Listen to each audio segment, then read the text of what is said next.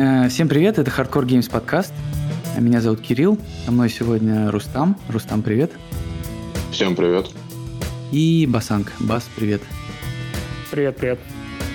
А, сегодня мы начинаем цикл выпусков по Верливерсу, а, по дизайнам игр, игр Call of Verli и всего остального, что находится около. Это и история, и э, разговоры о балансе, кингмейкинге и еще куча, куча всего. А, выпусков будет, я думаю, довольно много. Ну, то есть мы их так условно разделили на две большие части. Это Leather Games и Verli Geek. Два издательства, которые в которых работает Call, э, которые выпускают игры, и они как бы сильно о разном. Вот. И вообще по итогу этот цикл может оказаться бесконечным, потому что э, Верли активный участник индустрии и много потенциальных релизов и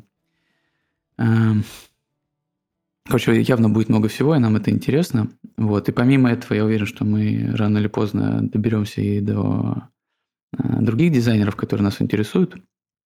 Вот. А, есть один нюанс с этими циклами, выпусками на подобные темы. Они по факту, казалось, э, занимают сильно больше времени, так как а, мы зачастую рассказываем не о том, что сами знали а, о том, что узнали сейчас. То есть это довольно ну, как бы, длительная лично для меня там подготовка и все такое. Это и э, хочется и почитать какие-нибудь дизайнерские дневники, и э, изучить какие-нибудь особенности работы издательства, маркетинга там и всего такого. А, вот. И мне кажется, еще уместен один э, спойлер – того, что мы фанбойствуем и довольно агрессивно вот, на тему дизайна в Верли. Ну, наверное, было бы странно, если бы мы условно задумали этот цикл, и у нас были бы какие-то э, хейтеры, которым это не очень интересно. Вот. При этом э, точно нельзя сказать, что фанбойствует э, все сообщество и комьюнити Hardcore Games. Вот. При этом э, есть одна штука, которая меня, ну, не то чтобы удивляет, но в которой я, о которой я думаю, о том, что дизайн и Верли очень похожи, и довольно странно, когда условно тебе интересен, крайне интересен один и крайне неинтересен другой. Ну как неинтересен? Ты условно считаешь, что он очень плох, а этот очень хорош. Мне кажется, э, это немножко странно. Я попробую в течение цикла это как-то аргументировать. Вот.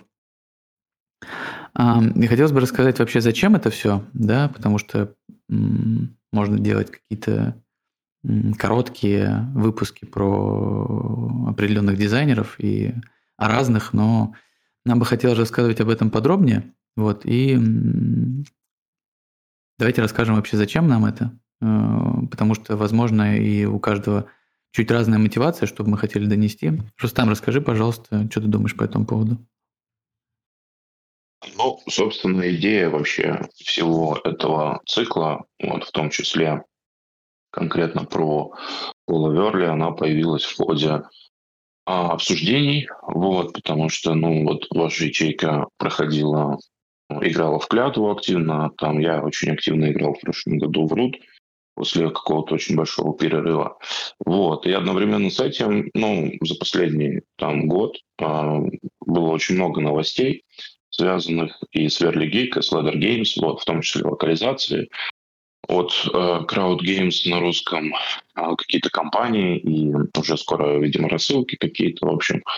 И что самое главное для меня, это, наверное, то, что э, после выхода John Company второй, ну, я могу сказать, что как бы этот дизайнер это в принципе уже такая как бы ну, достаточно значимая величина, потому что до этого, если его знали в основном только как автора рута и еще нескольких достаточно нишевых проектах, там в нишевых издательствах, там типа Sierra Madre Games и прочее. вот, то за время работы над рутом и клятвы и так далее, вот, и, конечно, после успешного кика на John Company, а, все стало более, как мне кажется, серьезно. Вот. Ну и плюс последние новости, анонсы по Верлиги, к которым мы вернемся, наверное, уже в следующем а, цикле, позволяют мне, а, как бы, в общем-то, подводить какие-то, а, ну, такие, типа, итоги, наверное, даже не итоги, а скорее, ну, а, оценить и обсудить то, что как бы Кол Верли э, делал на протяжении этого времени. Вот. И мне кажется, российским настольщикам тоже это будет очень интересно, в общем-то, по простой причине, что а Круту всегда было очень много претензий, и мы сегодня будем об этом, конечно, говорить. Вот, а на подходе клятва, которая, я думаю, будет претензий еще чуточку больше по определенным причинам. И мне кажется, что э, здорово, если э, у людей будет какая-то возможность, э, в общем-то, это надо посмотреть на это с какой-то другой стороны, не всегда очевидной для кого-то. Вот. Просто потому что как бы люди, ну, то есть мы все, кто пишем этот подкаст, да, и кто обсуждает, в общем-то, эти игры, мы не то чтобы супер э, истина в последней инстанции, вот, это совсем не так. И, естественно, все мнение, которое будет озвучено дальше, оно абсолютно субъективно. Но э, мы потратили какое-то очень большое время, наверное, в целом на какие-то определенные игры, вот, в частности, там, на Root, на Клятву, на John Company и так далее. И нам, в общем-то, есть что сказать. И, наверное, это и есть основная а, моя мотивация, то есть подвести какие-то итоги внутри себя, вот, потому что а, прошлый год а, в плане как бы дизайна Ферли, он был очень-очень а, впечатляющим лично для меня. Вот. И, соответственно, тоже порассуждать по поводу каких-то игр, которые в скором времени будут на столах, в общем-то, у российских настольщиков, в частности, конечно, речь о клятве, который, в общем-то, наверное, будет посвящен наш целый выпуск вот, подкаста, по крайней мере, по плану. Сори, я чуть-чуть поправлю в моменте, что э, мне тоже кажется, что это может быть интересно русскоговорящим настольщикам, да, то есть мы, конечно, не только про России мы видим, что нас слушают и, э, короче, в куче русскоговорящих стран. Вот. Мне кажется, мы начали не с самой удобной э, темы. Вот можно было выбрать тему попроще, и автора попроще, и, может быть, как-то это быстрее, быстрее сделать, но очень хотелось сделать, начать цикл именно этот. Может, мне кажется, он очень актуален. Во-первых, скоро локализация клятвы. Э, мне бы очень хотелось рассказать про эту игру подробнее, и я позже расскажу, почему. Вот, и, короче говоря, его довольно много в инфопространстве, плюс, э, мне кажется, сейчас может появиться... Ну, есть подозрение, что все-таки локализация рута тоже будет. Э, я имею в виду последних дополнений, которые очень важные и такие, я бы сказал, система очень логично вписывающий в систему э, рута и э, очень много в нее привносит. Вот. И хотелось бы, да, чуть, э, как бы до этого успеть это все сделать. Вот. Бас, что ты думаешь? Ну, для меня это знаковый дизайнер, во многом определивший там, мои взгляды на игры. И я, мне кажется, ну, там, с, с Памира, из каких-то вещей его ранних, типа Infamous и Рута, и э, каждый, каждая из этих э, штук, она определила какую-то фазу меня, как раз, моего развития как игрока. Э, он сам для меня определил, э, определил, наверное, жестко грань вот в, в индустрии между искусством и ремеслом. И поэтому я здесь э, во многом, как человек там не сильно погруженный в закулисье, при этом процесса, ну, его процессы, процессы его, того, как он делает свои игры, э, мне здесь интересно поучаствовать как э, слушателю, зрителю, разобраться тоже, поразбираться во многих штуках, с, учетом того, сколько мы в последнее время там наигрывали клятву или возобновили сессии в root, в общем, очень актуальная штука. Э, ну, для меня актуальная практически всю, ну, там, всю мою более-менее сознательную игровую жизнь. А, я тогда тоже чуть расскажу про то, что я думаю и зачем, что мне хотелось рассказать в целом, как бы привнести в цикл. Э, во-первых, на мой взгляд, Верли, ну ладно, один из э, самых перспективных авторов и инфлюенсеров в сфере, в сфере бордгейминга. Во-первых, он очень молодой. То есть это чувак 86 -го года рождения для, ну как бы, для человека, который выпустил столько всего и столько успешного и современного, это, ну, прям, он очень молодой. Вот, он э, суперактивный, он э, очень э, такой open-minded, э, раздает кучу интервью, очень много материалов, типа он не в столе там где-то держит, да, их реально можно почитать, изучить, э, что-то новое для себя открыть и так далее. Э, и очень важно, что он крайне наигранный. Э, ну, то есть, если вы зайдете там на страничку БГГ, его и посмотрите, он, правда, давно перестал ее там обновлять, но там до 2017 какого-то года он что-то там обновлял, там партии, игры, там рейтинги. И это так, это, ну, как бы разнообразие прям колоссальное, типа. Это куча всего, куча разного, он всем интересуется. И на самом деле мне, мы часто удивляемся, насколько а, мы там, можем наблюдать авторов игр, которые э, очень ограничены в своем... Они при этом могут делать, ну, как бы хорошие игры, но они очень ограничены в своем, как бы, вот этом, скажем, мировоззрении и желании там изучать что-то новое. Э, мне кажется, это еще зачастую проблема, скажем, совсем молодых авторов, которые пытаются что-то сделать, но редко как бы осознают, что надо пытаться смотреть в разные стороны, чтобы сделать что-то новое. Эм, и также мы иногда удивляемся, что очень много игроков, которые много играют, не интересуются созданием игр. Да? Это такие как будто два разных хобби, которые в очень редких случаях, на мой взгляд, пересекаются вот так, как они пересекаются в Верле. И это очень круто, и результат, мне кажется, ну как бы налицо. Вот. Это то, что я пытался сказать, во-первых. Во-вторых, Верли очень неоднозначный для меня автор был очень долгий период времени. То есть у меня отношение менялось просто как на американских горках. Я мог поиграть в одну и ту же игру там, с промежутком в неделю. У меня может быть абсолютно разные они впечатления, мнения. И а, разобраться помогал только, наверное, опыт и наигрыш. Но порой опыт э, может и мешать. Ну, то есть я много это как будто наблюдал, что как бы твой наигрыш, условно, там в какие-то другие игры, да, порой тебя ограничивает в возможностях как бы увидеть что-то, что, ну, как бы не очевидно, да, формируется какая-то мета, формируется какая-то скажем, дизайн ethos, как бы это назвать, э, ну, короче, какой-то стандарт, который ты, у тебя начинает в башке каменеть, и э, как будто это то, над чем Верли часто, чем он играется, и пытается какие-то вещи делать неочевидные, которые в моем случае оказалось, что понять э, довольно было сложно, короче говоря. Вот. И хочется об этом рассказывать, об этом размышлять, обсуждать и так далее. Вот, мне кажется, что это может быть очень полезно в том плане, что я хочу попытаться рассказать то, что я хотел бы знать перед тем, например, как садиться играть в клятву. Или э, то, что я хотел бы знать, прежде чем сыграть 15 партий в рут и поставить ей тройку, типа на БГ, и больше в ней не, в нее не играть до там, определенного момента, о котором я тоже расскажу. Вот.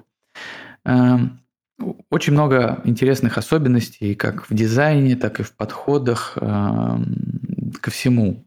Он же как бы не только дизайнер, он еще и девелопер. Это касается, ну, как бы, такие тоже две, как бы во многом похожи, но в одно и то же время разные э, профессии. Вот. Э, это и про маркетинг, и про продакшн, и это все тоже кажется необычным с его точки зрения.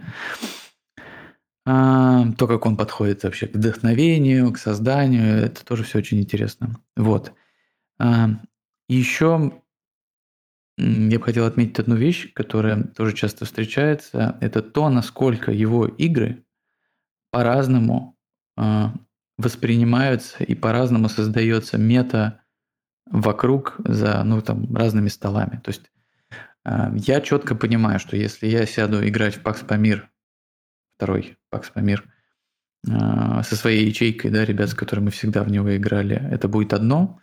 Но я прекрасно понимаю, что если я впишусь в эту партию условно где-то там, не знаю, какую-нибудь, какую-нибудь игротеку, она может играть совершенно по-другому. Совершенно по-другому имеется в виду то, как, как бы игроки к ней относятся. Потому что в большинстве случаев баланс всех этих игр, он держится на игроках. Есть всякие, условно, ну, есть опциональное правило в Памире, в котором там и Верли говорит, что вы можете играть с открытой рукой, можете играть с закрытой, зависит от вашей ячейки. Это будет абсолютно две разные игры. Прям настолько разные, насколько вот только можно представить. Вот. Это был крутой тейк, за которым люди могли не расслышать, что ты психопат ставишь тройки играм. Окей. А, окей.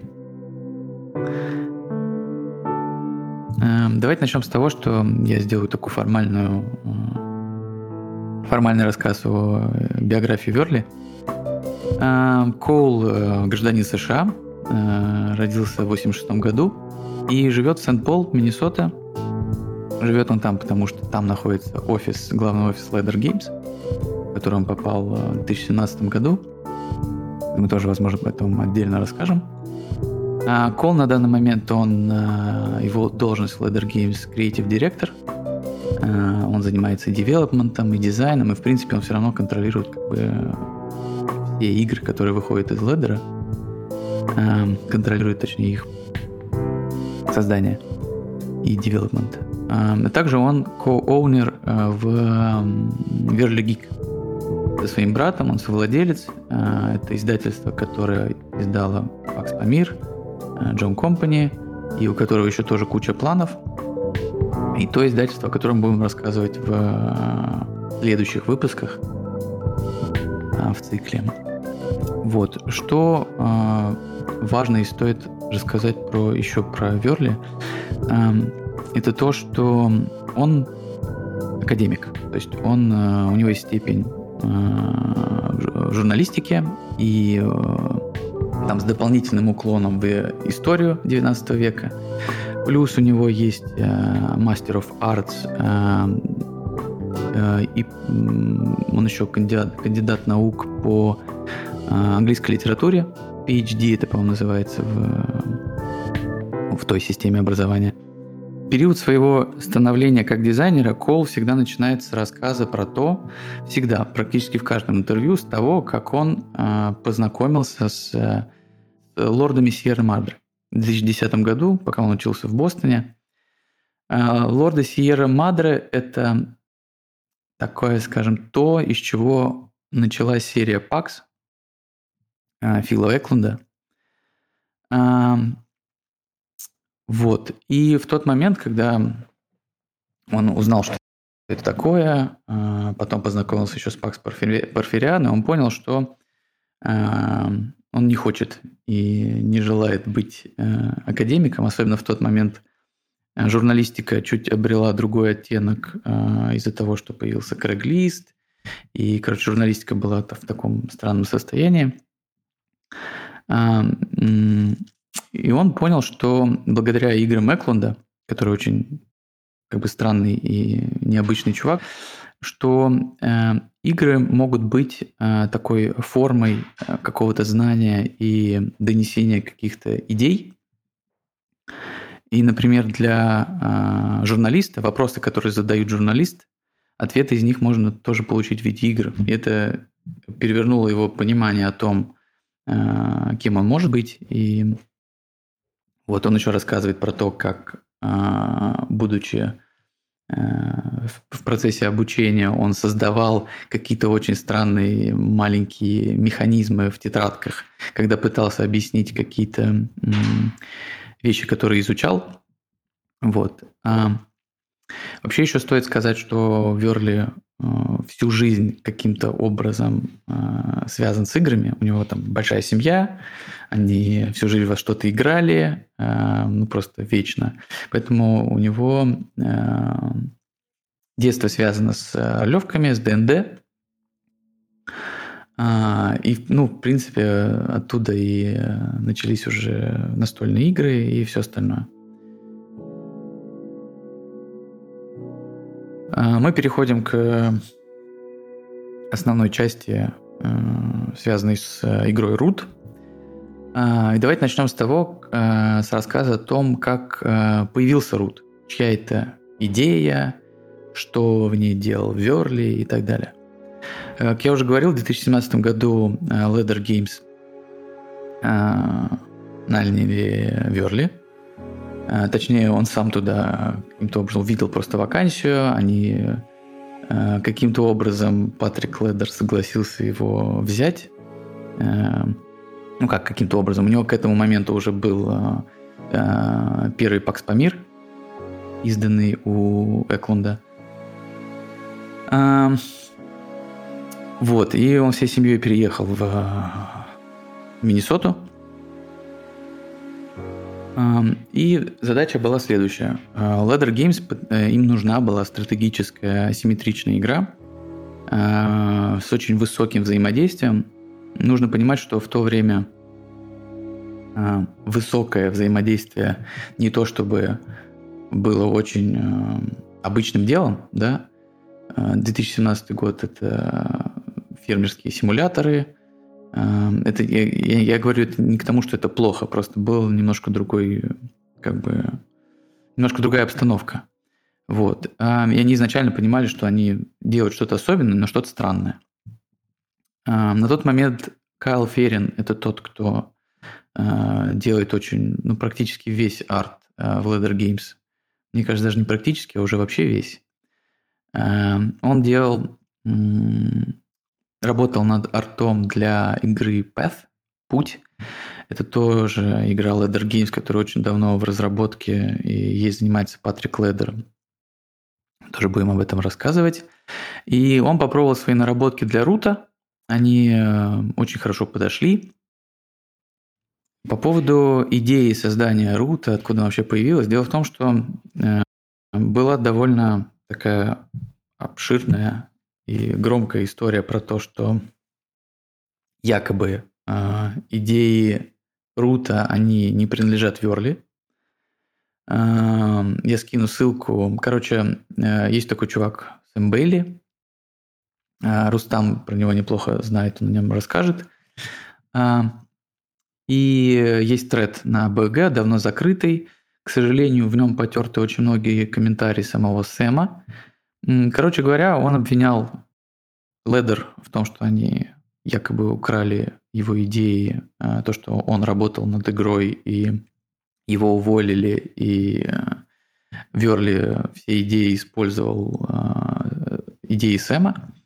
Вот. История довольно странная, и, в принципе, уже практически однозначно можно сказать, что это было не совсем так. При этом Верли явно работал изначально, что идея создания подобной игры это была идея Патрика, и как бы он хотел это создать в Ледере. Вот. Руст, расскажи, пожалуйста, может, ты знаешь что-то больше, да, про Сэма Бейли и вот про эту историю?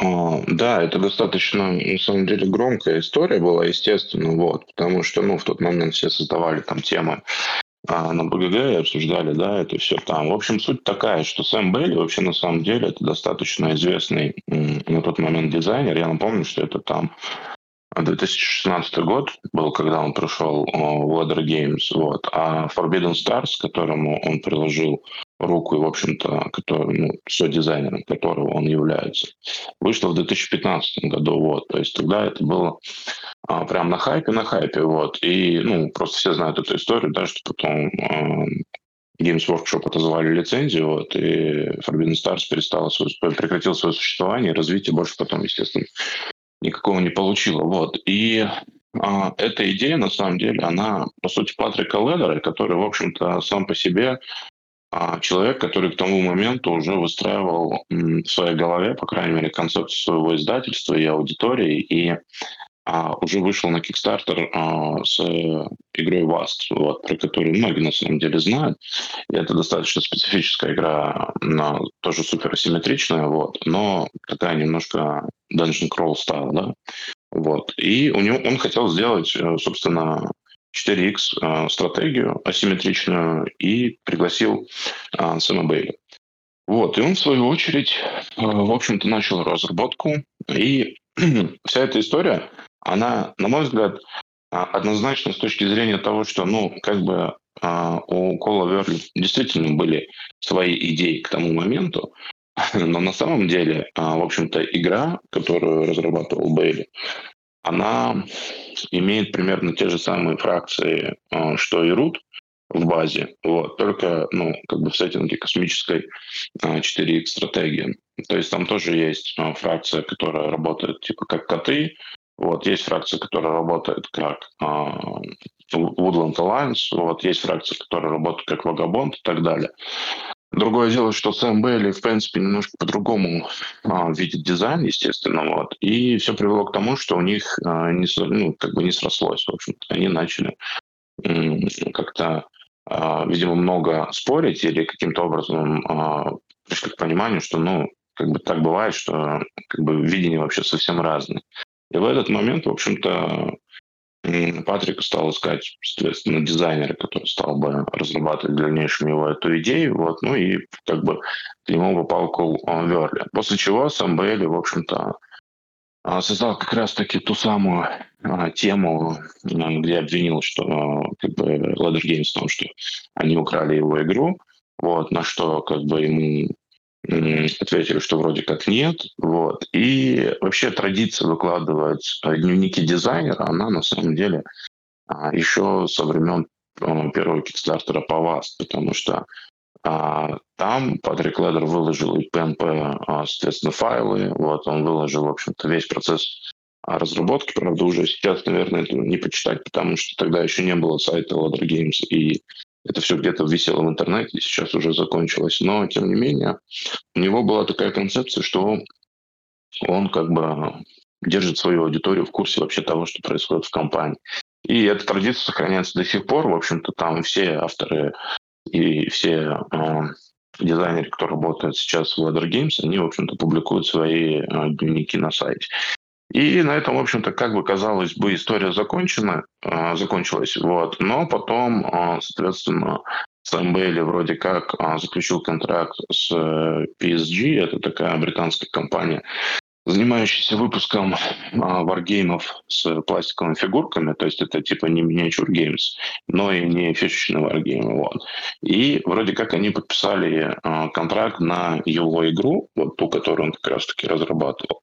Ladder Games. Но спустя, ну, мне кажется, уже два года или три года прошло с тех пор, там все, в общем-то, затухло. Вот. И, в общем-то, честно говоря, на это есть причины, потому что а, как бы Сэм Бейли разрабатывал Forbidden Stars а, боевую систему, и, а, собственно, основная моя претензия к Forbidden Stars это как раз-таки боевая система, потому что, ну, я не понимаю, как ну, вот этот декбилдинг с кубиками, ну, это, ну, как бы это просто какой-то трэш, если честно. Вот. И мне просто кажется, что он достаточно такой, а, ну, как бы дизайнер старой школы, вот, и в какой-то момент не успевший перестроиться, и поэтому, конечно, оставшийся, к сожалению, без а, проектов. Вот, хотя я бы с удовольствием посмотрел и на его космо вариацию рута. Вот. Но так или иначе, в общем-то, все закончилось известно чем, что Кол Верли а, начал разрабатывать а, рут, вот, и сопровождал это, опять же, большими как бы, а, темами на а, Board Game Geek, то есть там рассказывал, как он там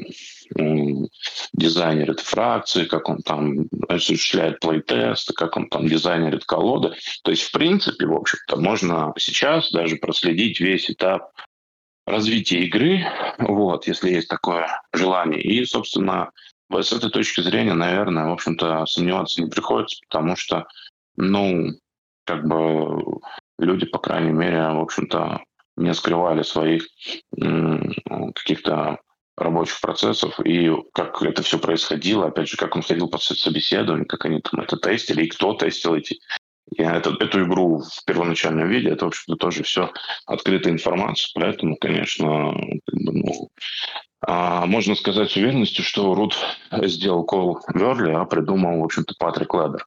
Ну вот.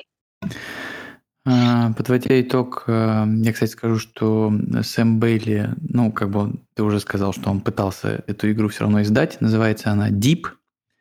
А, я прикреплю э, обязательно тред, где происходит этот откровенный диалог э, Верли и Бейли. Вы можете сами посмотреть, ну и как бы покопаться и как, какие-то свои выводы сделать.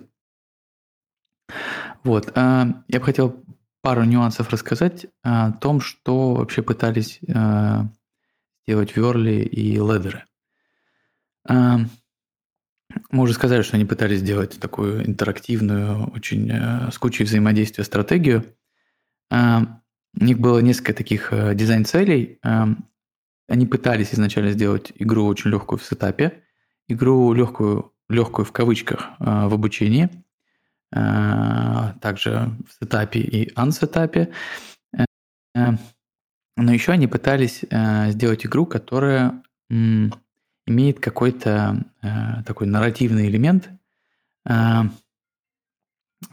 тоже отдельная тема, и отсюда как бы торчат уши клятвы.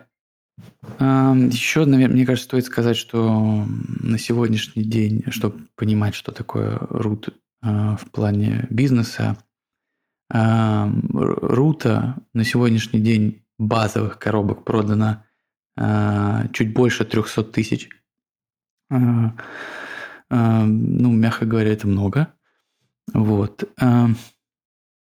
И еще мне бы хотелось сразу отметить, перед тем, как мы перейдем в следующую часть, как бы подробнее обсуждать рут, что рут изначально создавался с той идеей, что это просто базовая коробка с четырьмя фракциями.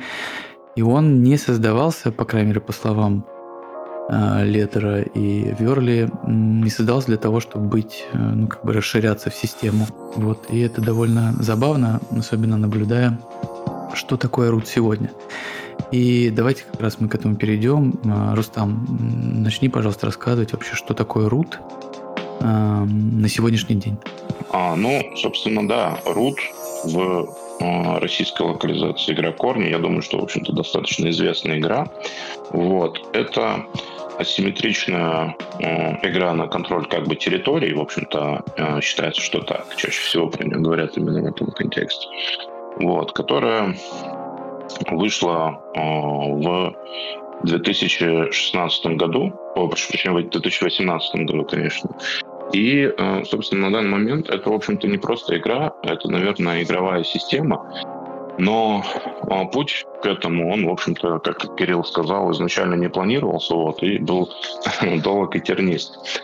А сама идея вообще, она достаточно известна, вот, потому что, а, как и сам говорил Кол, что такие, ну, такая идея сделать такую игру, она приходила к нему еще, когда он сам играл а, в игры серии Coin. Вот. Э, это такая э, серия вот, э, большого издательства Wargaming GMT, а, которая, в общем-то, тоже посвящена каким-то реальным конфликтам а, с очень симметричным геймплеем, чаще всего мультиплеерно, то есть как бы не дуэльно, а на несколько игроков.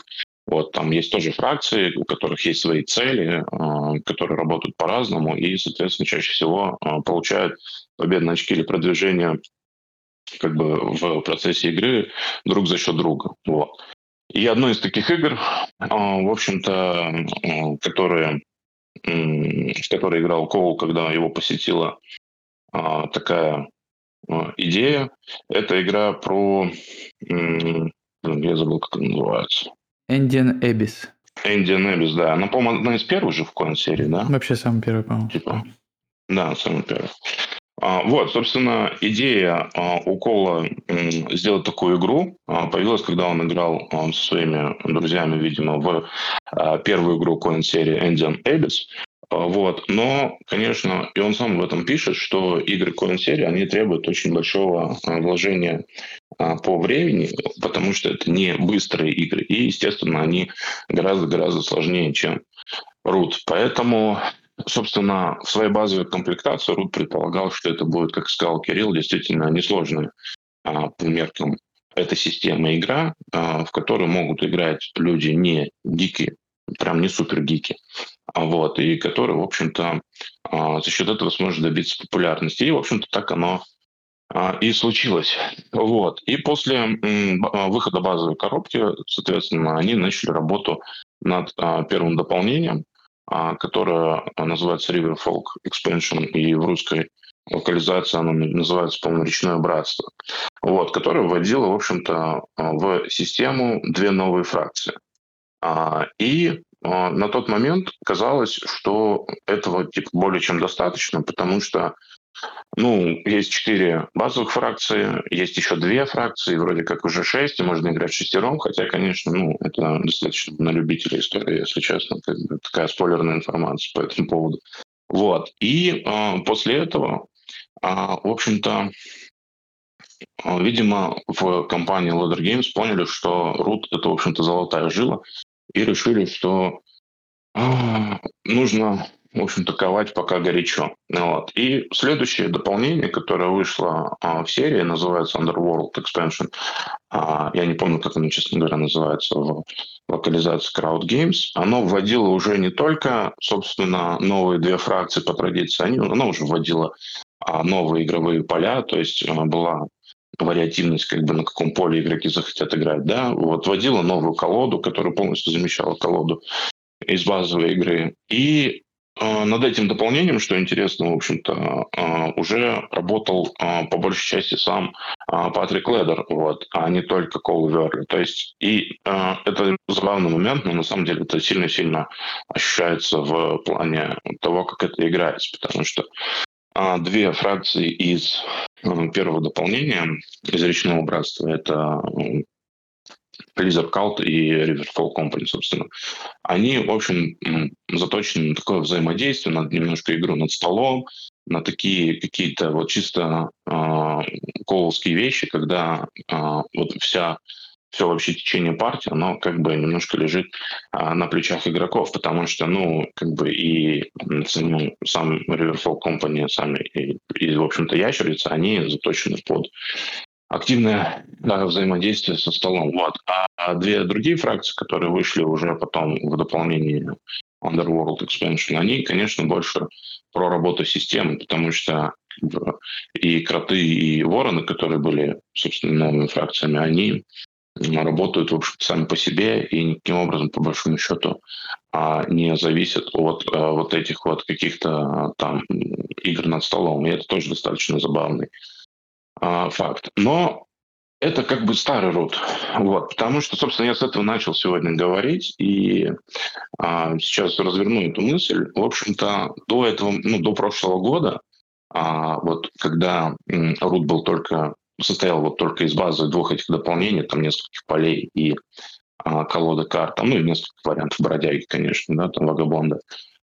Это а, была система, которой было очень много а, претензий. И мы с Кириллом это обсуждали еще там когда-то давно. И, в общем-то, игроки в комьюнити тоже это обсуждали. А, и тут даже дело не сколько в а, так называемом балансе, вот, а дело вообще, в принципе, в том, как эта система работала. То есть а, как будто бы а, все было настолько жестко связано цепями между собой, и если ты а, как бы пытался как-то из этого выходить, то игра вообще, в принципе, она либо тебя очень серьезно наказывала, либо это вообще, в общем-то, а, не работало. Это было связано, как мне кажется, и с а, определенным предустановленным а, сетапом, то есть когда фракции, соответственно, сетапились в определенном порядке, это было связано и с теми вообще возможностями, которые давала система. И когда Leather Games анонсировали третье издание, ой, господи, третье, третье дополнение к root большой, Marauder Expansion. И я подумал, что, ну, как бы, наверное, там будет а, какие-то две новые фракции, и, честно говоря, я даже а, не особенно вникал, просто мне очень нравилась игра и в том виде, в котором она была, поэтому мне, естественно, захотелось попробовать и новые э, дополнения. Но когда э, приехал третье дополнение, оно, конечно, очень сильно поменяло вообще всю концепцию э, рута. Вот. И для тех, кто как бы... Я, кстати, не знаю, будет ли оно локализовано когда-нибудь или нет. Вот, очень надеюсь, что да, потому что оно просто необходимо именно потому, что, во-первых, там появились, опять же, ну, традиционно две новые фракции, но они как бы своеобразные, но а, в этом ничего удивительного. И во вторую очередь эм, там появились, эм, собственно, NPC-фракции, а, которыми игроки смогли управлять по очереди. То есть это такой уже элемент системы. То есть не просто а, какие-то вещи, опять же, завязанные на игроках, но это уже а, какая-то сама живая, какой-то живой организм, который существует а, вне зависимости от а, того, что делают игроки, потому что эти NPC-персонажи, они очень интересно взаимодействуют друг с другом и взаимодействуют со столом. То есть это то есть игроки, которые получают к ним доступ и контроль, они как бы немножко все равно от них дистанцирован.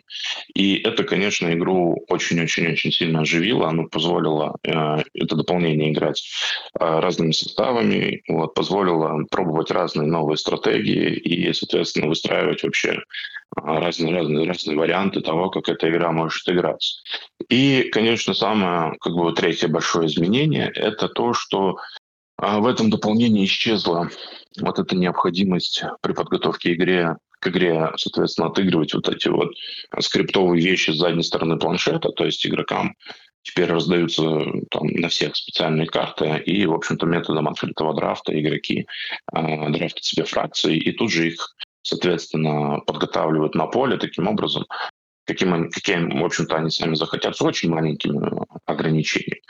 И, собственно, вот это вот все а, вместе с предыдущими дополнениями в виде полей, там, дополнительных фракций, оно, конечно, перевернуло абсолютно ну, лично мое впечатление о Руте, я думаю, и не только мое, вот, оно как бы а, чтобы было понятно, то есть, а, в общем-то, до этого Рут воспринимался игрой, которую я очень любил, но она была, в общем достаточно типична, одной из многих там асимметричных, особенно в последнее время, достаточно популярных игр там на контроль территории, на плотное взаимодействие. А вот. Но просто кому-то она нравилась больше, кому-то она нравилась меньше. А, но последнее дополнение – это как бы немножко другая история, именно потому что Root уже окончательно превратился в игровую систему, а, в рамках которой и уже без участия, что важно, самого Кола Верли – прямого в смысле. Вот. Можно делать очень а, разные и удивительные вещи. И на самом деле а, я думаю, что этим, в общем-то, Патрик Ледер и займется, потому что была тоже очень забавная история. Там после выхода а, этого дополнения, в общем-то, брали как бы два интервью немножко у Кола Верли и у Патрика Ледера. Вот. И Кол Верли говорил о том, что он, в общем-то, не планирует работать дальше активно над дополнением крут, вот, а Патрик Ледер сказал, что он вполне себе готов. И если, в общем-то, а, посмотреть авторов дополнений всех крут, в общем, базовые игры всех дополнений, то становится видно, что с определенного момента, в общем-то, Патрик Ледер взял, так сказать, работу над системой в свои руки, и это, конечно, очень чувствуется. И, как мне кажется, это пошло на пользу, а, в общем-то, игре, потому что если бы она осталась в том виде, в котором она была в формате базовой игры, я думаю, что ну, через какое-то время про нее бы стали говорить сильно меньше. Ну, вот так вот. Спасибо. Я к паре нюансов вернусь э, по поводу того, что ты сказал про, начал рассказывать про малые фракции. Мне кажется, для того, чтобы, ну, то есть, если вот ты игра в root, ты никогда не слышал про эти фракции, важно понимать э, одну штуку. Представьте, что вы играете, там, не знаю, в четвером, и один игрок, э, ну, например, набирает много очков. Дело в том, что вместе с этими малыми фракциями у вас появляется на треке очков э, несколько таких мест, которые триггерят получение вот этих малых фракций. По-моему, 4, 8 и 12. То есть если игрок какой-то первым пересек вот эти 4 очка, он выбирает себе фракцию, одну из, из там, трех, а, получает ее себе, кидает куб и узнает, сколько ходов он будет ее держать у себя. Причем лидер а, по очкам, он всегда получит меньше. Там на кубике будет э, два разных цвета а, значков. Вот. И в чем как бы затея, что после того, как у него закончится контракт вот с этими вот фракциями, он передаст эту фракцию любому игроку. Эм, и я знаю, что многих эм, в руте и вообще в дизайнах Верли отталкивала в кавычках проблема кингмейкинга. И мне кажется, она очень сильно, эм, ну не то чтобы упрощается с фракциями, она в любом, в любом случае это все равно все игры про кингмейкинг, но они, она становится благодаря этому чуть более такой э, попсовый, что ли. Ну, то есть э, пропадает этот, э, странности некоторые, которые смущали, она становится чуть более, что ли, балансной. То есть, условно, эта история, она реально балансит стол, да, э, потому что навряд ли кто-то из игроков, которые отстают, когда-то передадут фракцию лидеру. Они передадут ее по тем же правилам, просто игроку, который тоже отстает. Так, таким образом, а, у игроков отстающих появляется такой небольшой буст. Вот. Раньше, который можно было а, использовать только, например, там правила доминации, да, когда вы берете карточку и пытаетесь управлять очка, какими-то локациями, когда понимаете, что вы не можете выиграть. Вот об этом чуть позже поговорим. А, а по поводу авторов дополнений, в последних дополнениях активно участвовал а, Ник Баукман. Это чел, который а, является номинальным дизайнером и девелопером новой игры ледеров Эхой про пиратиков. Вот. Он и девелопер клятвы. Короче, он такой... Мне кажется, он сейчас вот довольно активно развивается, и интересно, что у него будет дальше.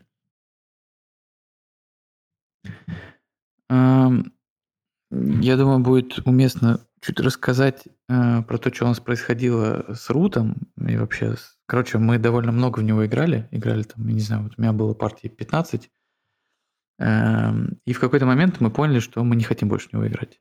Э, у нас были какие-то, скажем, э, проблемы, связанные с тем, что нам не очень нравился кингмейкинг, нам не нравились какие-то нюансы, и мы решили, что, ну, типа, не, вот. Но при этом я всегда чувствовал э, от партии к партии, что у меня меняется каким-то образом в разные стороны отношения. Это касалось, на самом деле, не только Рута, это касается и второго Памира, и, короче, это очень свойственно играм Верли, и об этом я в самом начале говорил. Вот. Но э, я в какой-то момент понял, и буду, наверное, в течение всего цикла пытаться это как бы в хорошем смысле пропагандировать, что э, многое можно э, переосознать. Эм, другое дело, что насколько это как бы нужно вам, потому что э, многим людям, ну то есть они как бы играют в игры, просто там расслабляются все такое. Другое дело, что мне кажется, что многие, ну короче, мало подобных людей будут слушать наши подкасты, занудные и вот про вот это все. Вот, но я всегда чувствовал, что я что-то не понимаю. А, на руте, конечно, у меня было, возможно, не такое острое ощущение непонимания, как в какой-нибудь клятве, но все-таки. Вот, и э, благодаря, скажем, э, открытости Верли и тому, как он рассказывает типа про все и э, держит, скажем, связь э, с миром, э, у меня была возможность э, подумать об этом, ну, как бы, условно, об его там какие-то записи, интервью и все такое. И, конечно, у меня отношение прям меняется, ну, просто э, кардинальным образом. Я там, условно, снова хочу играть там в Пакс Памир, который мы заиграли второй, но у меня полное ощущение, что как будто это уже будет другая игра, просто с другим пониманием происходящего и всего такого. Вот, короче, в итоге после какого-то долгого перерыва с Рутом Э, мы заново купили э, весь Алын, э, ну, короче, все, включая последний доп, там на английском, мы как бы прекрасно играем и чувствуем, что, блин, как будто мы играем во что-то новое. Вот. И сейчас я, возможно, хотел бы чуть больше углубиться в какие-то не самые очевидные мелочи, связанные с дизайном рута, тем, что и как делает Верли конкретно здесь. А, в какой-то момент меня это впечатлило, и мне кажется, мне это было полезно просто для какого-то саморазвития в, в этой сфере. Вот. Эм, то, что мне помогло чуть переосознать э, вообще все, что он делает.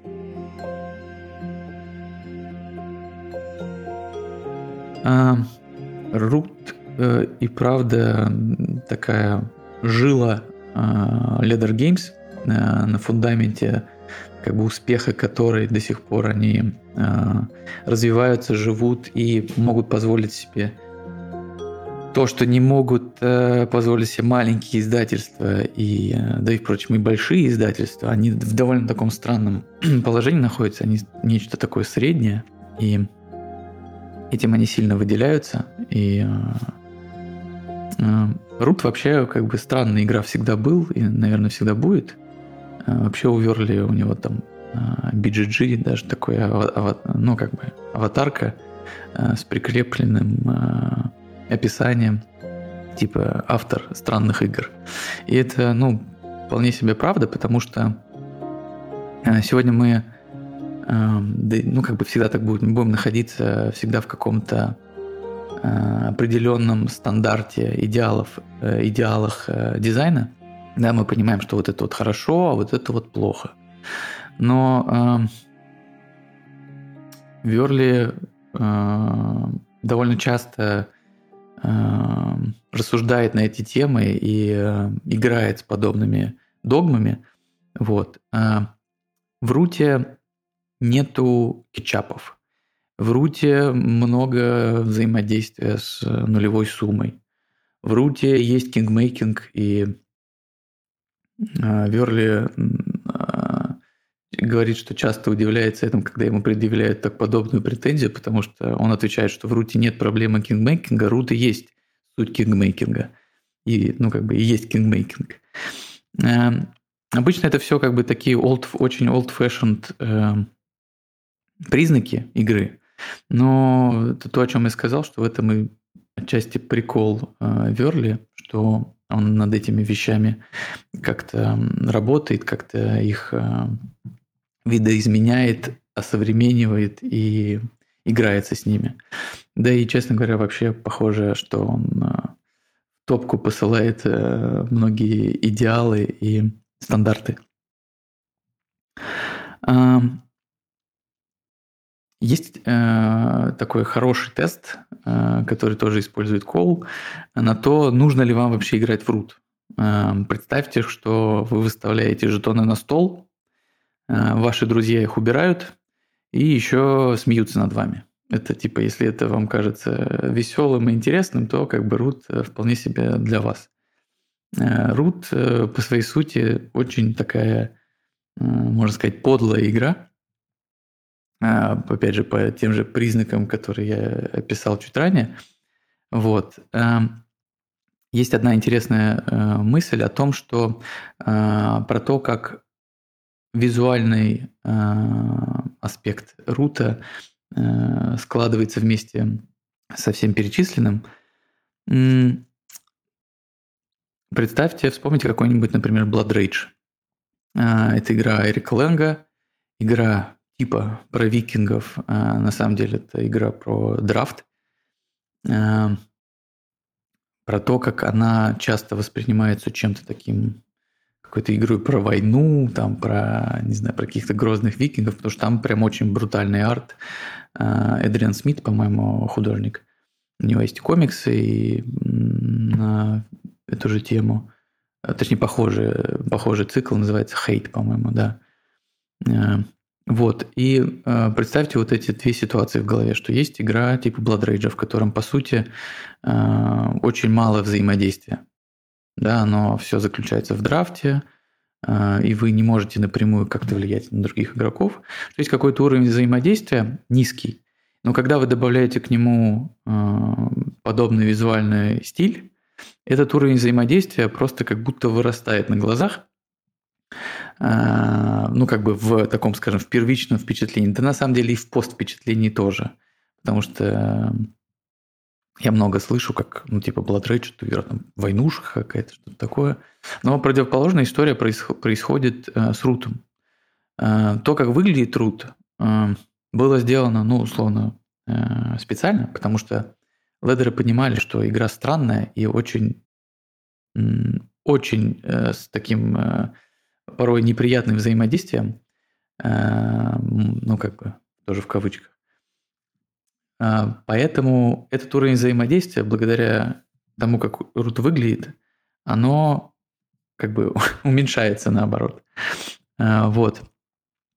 Есть еще такая а, идея про концепт, который часто обсуждает Верли, про то, что если говорить про 4X э, стратегии, там какой-нибудь э, Сумерки Империи или Eclipse, в них есть э, такой, как бы это сказать, динамика, динамика приблизительно следующая. Пол игры вы что-то строите, да, а другой половины игры, ну, может быть, даже меньше, вы как бы сражаетесь, да, порой вы сражаетесь э, на таком уровне, что типа, а почему ты атаковал меня, а почему ты не атаковал его, и порой эта динамика, ну, как бы чуть-чуть странная, э, потому что ты половину игры, как бы у вас не было такого агрессивного взаимодействия, а потом оно появляется.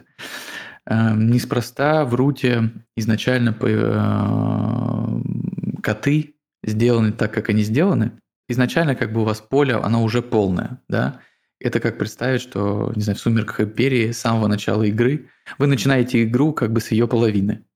Вот. Эм, и то, как вписывается э, в эту идею, например, э, птички, которые они начинают игру на заполненном поле котами, они как бы э, благодаря своему программированию действий, да, у них там такой механ типа с программированием, что они назначают э, действия как бы заранее. Они изначально могут э, пообещать, что они будут атаковать. Но как бы они делают это не специально, ну, просто потому что их программа как бы заставила это делать. Это очень интересная идея того, как можно в играх с таким количеством взаимодействия сглаживать эти, скажем, углы. Вот. Я изначально, когда познакомился с э, рутом, э, я уже каким-то образом был знаком с э, коинами, да, с системой, которую рассказал Рустам. Ну, ладно, это не система, это скорее серия игр, да, связанных темой. Вот. И я буквально там с первых партий увидел какие-то аналогии и понял, что, ну, слушайте, ну это прям вот как будто такая очень интересная, в хорошем смысле, пародия, потому что Рут использует много концептов таких э, около варгеймов и консимов, э, симуляторов конфликта, да, коими являются коины. Э, я, кстати, я не готов э, рассуждать на тему, типа, что такое варгейм, а что нет. Надеюсь, никогда не попаду в это обсуждение. Но, например, такие идеи, как э, связанные с движением, да, то есть, например, что в руте есть так называемые пины, это когда ваши юниты блокируются другими, да, то есть вы не можете двигаться, пока пока вы не контролируете эти поляны. Вообще контроль этих полян, это все очень такие Э, коиновские штуки, э, скорее около варгеймерские. Вот. Э, Еще интересно подумать про систему боя в руте. Нужно понимать, что несмотря на то, что она с кубиками, она довольно детерминирована. То есть вы понимаете, сколько вы можете потерять юнитов, вы понимаете, какой может быть исход. Ну, то есть это не те кубики, когда вы кидаете их и а, теряете все, да, либо противник теряет все неожиданно. Вот. Эта система была создана на основе того, что она должна была изначально по задумке Верли нести как бы не экстремальные риски, но при этом быть очень такой блади, кровавой. Вот. И она должна была быть очень быстрой. По сути, он мог сделать, конечно, такую же систему, условно, как в коинах, в которой, по сути, нет боевки, есть действия, тоже очень детерминированные, которые, когда ты понимаешь, сколько э, юнитов потеряет противник, сколько ты, но это не очень ложится в идею того, что это довольно должна быть поп-игра, э, и кубики это всегда азарт и все такое. Вот. И меня очень впечатляет идея с эмбушами. Это засады, да, которые реализованы в руте. А, дело в том, что э, есть такой варгейм «Мария». А, прекрасно, на мой взгляд, варгейм, который очень что-то редко удается сыграть. Но э, суть в том, что он основан на э, таком тактическом позиционировании. То есть ваши войска находятся в конкретных местах, потому что у вас определенный набор карт, где они могут защищаться, откуда они могут удобно как бы атаковать и так далее. И эмбуши по сути, в руте они взяты из Марии. А, по движению юнитов в руте, а, против, движение юнитов противника вы можете приблизительно иногда понимать, а, есть ли у него засады или нет, почему он переходит типа в эти локации или остается вот в этих, хотя вроде ему это невыгодно. Короче, интересный такой появляется нюанс. Явно Э, который мы, мы все могли наблюдать в той же Марии. Вот. И несмотря на то, что э, у Рута как бы много таких схожестей с какими-то э, концепциями варгеймов, конечно, Рут это совершенно не варгейм. Можно таким назвать его, ну, на мой взгляд, таким простым вступлением в какие-нибудь, в какие-нибудь операционные варгеймы. Ну как, почему нет?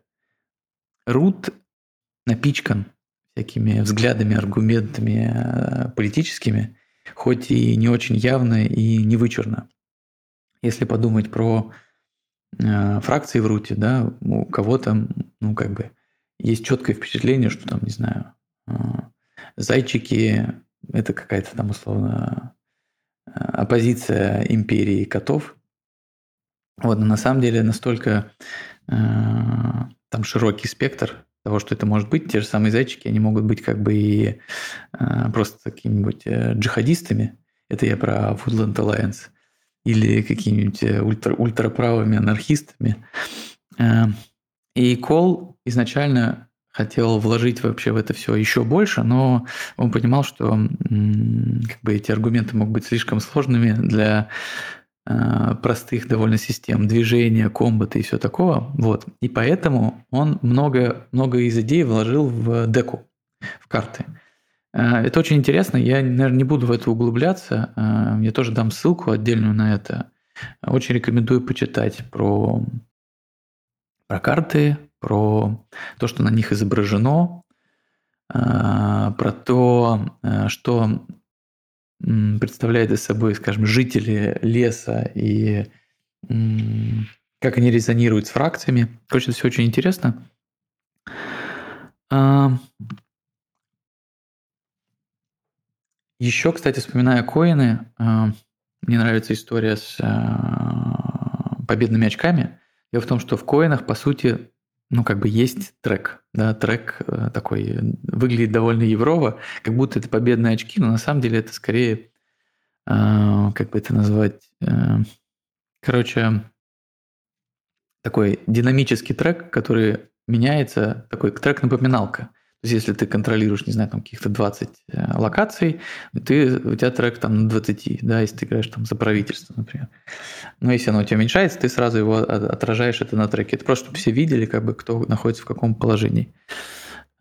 Изначально в руте вполне себе мог быть этот трек. И в какое-то время даже он, по-моему, там был.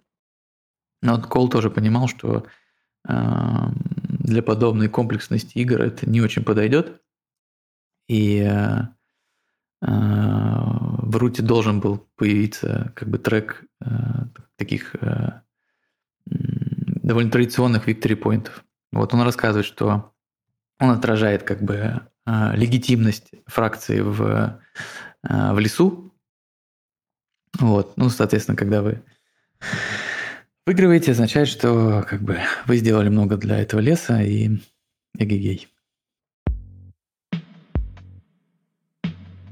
Я бы добавил, мне, мне показалось, что это, этого не прозвучало, что как раз э, нейтра, нейтральные фракции в допе. Это кетчап, который, ну, явно встроен в игру был позже, ну, то есть, э, как, как раз сам Верли и говорил, и многие говорили, что не, не хватает для вот этого очень жесткого кингмейкинга кетчап-механизмов, или которые как раз позволяют его так сгладить местами и сделать его не таким вот, ну, просто мы бьем тебя, потому что ты впереди, или ты, мы бьем сейчас, потому что ты можешь вырваться на 10-15 очков вперед. А ты, ну, у тебя есть еще инструменты, кого-то догнать, кого-то остановить, а, потому что часто, ну, и в взаимодействии фракций там возникают моменты, как возникали раньше моменты, когда, ну, просто ну, с этим ничего не поделаешь. Вот здесь, ну, пожалуйста, можно вовремя этим хорошо распорядиться. Крутой, крутой аддон, короче, друг, крутой эдишн к базе и кетчап. Эм, да, согласен. Мне кажется, что, ну, а как бы они публично об этом не говорили, э, в принципе, рут как бы можно играть без мародеров и э, без малых фракций, и, ну, как бы оно все равно работает, но мне тоже кажется, что в какой-то момент они могли понять, что кетчапа в виде э, карт доминации, превосходства, ну, не хватает. Хотя изначально его тоже не было. Изначально история с вот этим, э, с превосходством, да, когда вы э, можете снять свой, трек, свой жетон очков с трека очков и больше вообще не думать про этот вариант победы, да, вы играете эту карту, и э, вас лупят уже все остальные. Это, кстати, взято из игры Мартина Уоллеса, она называется «Либерте», по-моему. Там какое-то очень э, такое быстрое развитие, то есть игроки э, быстро отрываются по очкам, э, и Уоллес в какой-то момент тоже решил, что неплохо бы сделать какое-то альтернативное условие победы, которое появляется в процессе. Вот это тоже идея оттуда взята. И еще я вспомнил один момент. Рустам говорил про Advanced Setup.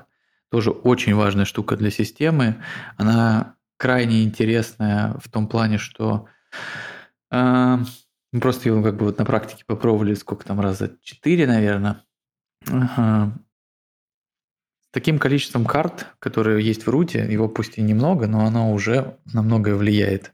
Э, то есть, когда вы понимаете, что условно вы играете на карте с рекой, э, некоторые фракции, они априори уже на этой карте, ну, как бы не как будто хуже, чем другие. Опять же, это может быть в вашем восприятии там или в другом, но после того, как вы установили вот, эти, вот эту карту э, и выложили рандомно некоторые фракции, э, я, например, видел, как ребята играют онлайн, очень часто врут, и вот у них вот этот сетап происходит минут 30. Типа они минут 30 выбирают в четвером, там, в пятером, э, кем они хотят играть, потому что вся игра происходит, как бы половина игры происходит там. А игру они играют типа часа полтора. Вот. А, я, кстати, извините, не помню, сказал ли Рустам про набор карт, что мы набираем карты еще на этом сетапе, перед тем, как выбрать фракцию даже. А, в отличие от базовой, э, базового сетапа рута, где ты берешь тупо рандомные карты, а карты, они как бы ресурс, и не для некоторых фракций это очень важный ресурс. Я бы, доб... я бы добавил сюда еще, что ну, это долго происходит не только потому, что там какие-то особенности карты важны. Тут еще при сетапе очень важно, как вы сидите. То есть э, какая-то фракция может быть очень хороша до, до какой-то... До, до, ну, типа, условно, я не возьму э, какую-то фракцию, если передо мной есть э, неудобный мне соперник, который всегда будет опережать меня по очкам или по, по ходу просто, потому что триггер-то он э, произойдет вот на его ходу, и я не успею что-то доделать. Или он, ну, там, допустим, мыши раньше, чем, чем бродяга забирают э, руины. Это очень, очень важная штука здесь еще, типа, по, по, по тому, как просто вы сели. А, стоит сказать, что э, еще что этот advanced setup вроде звучит сложно, да, но на самом деле он является скорее упрощением, потому что Brute – это уже большая система, и тяжелый сетап – это тоже серьезный порог. Порог входа, в смысле, и порог для того, чтобы разложить игру если сравнивать, например, Call так делает э, игрой Western Legends, в локализации лавки игр Легенда Дикого Запада, тоже уже большая система, да, но есть подозрение, что не так много игроков вообще ну, как бы успели и успеют нормально ее как бы изучить, потому что сетап э, Легенд Дикого Запада выглядит уже просто ну, чуть-чуть сюрреалистично. Э, когда ты пытаешься добавить все вот эти дополнения, какие-то еще карты, еще что-то. И эм, для подобных систем вообще кажется, что нужно ну, придумать какие-то механизмы, как это упрощать. И вот Advanced Setup Group, он как раз как будто это, это и делает. Говоря про э, колоду карт, я еще хотел бы отметить, что э, только сейчас я начинаю понимать, э, насколько ну, то есть еще больше понимать, насколько уровень насмотренности Верли высокий. Потому что когда мы смотрели на Рут в 2018, мы видели колоду карт с э, мастями. Э, для нас, ну, мне, мне, наверное, казалось, что это что-то типа новое, но оно как бы ну, масти. Ну, условно, окей, есть какие-то цвета карт, еще что-то. Но на сегодняшний день э, мне кажется, особенно когда мы видим, что есть э, скоро выйдет а, э, половина игры и selection механизмом, который построен на механике взяток. Взятки – это а, механика игр, например, экипаж. А, я начинаю понимать, насколько, ну, то есть у него все эти идеи как-то пересекаются и создают такую крутую эклектику. Короче, мы это, мы это тоже, возможно, позже обсудим, но вот история с мастями, она, мне кажется, очень визионерская, и как будто э, он на тот момент, может быть, даже не понимал, насколько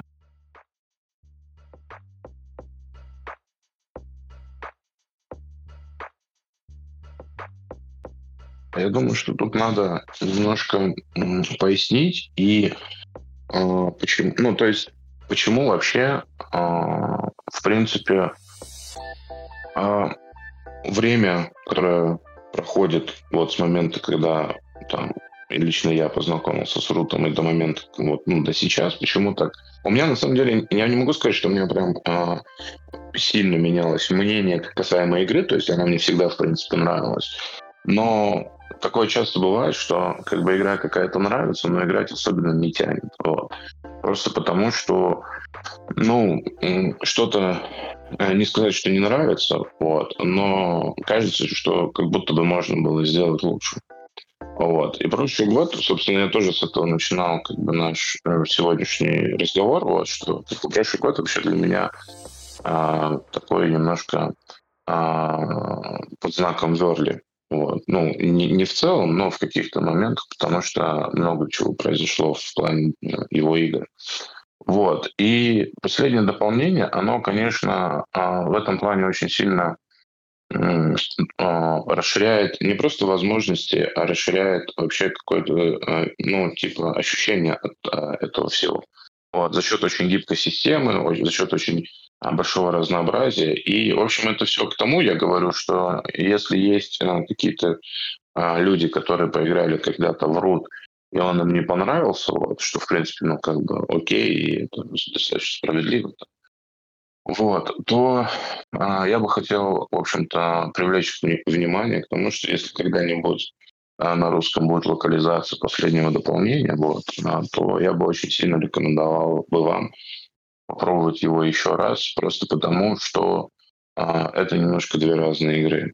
Вот. И, ну, помимо того, что сегодня Кирилл как бы нам много рассказал про, в принципе, то, как а, Верли подходит к своим дизайнам, и в, конце, в контексте, ну, скажем так, то, что а, те его идеи, которые, в общем-то, про которые мы сегодня говорим, они важны, но мне кажется, что они важны все-таки чуть больше в следующих а, в других, вернее, играх, которые мы будем освещать в дальнейшем, просто потому что там э, персоналистское его какое-то видение, оно ну, более как бы доминирует.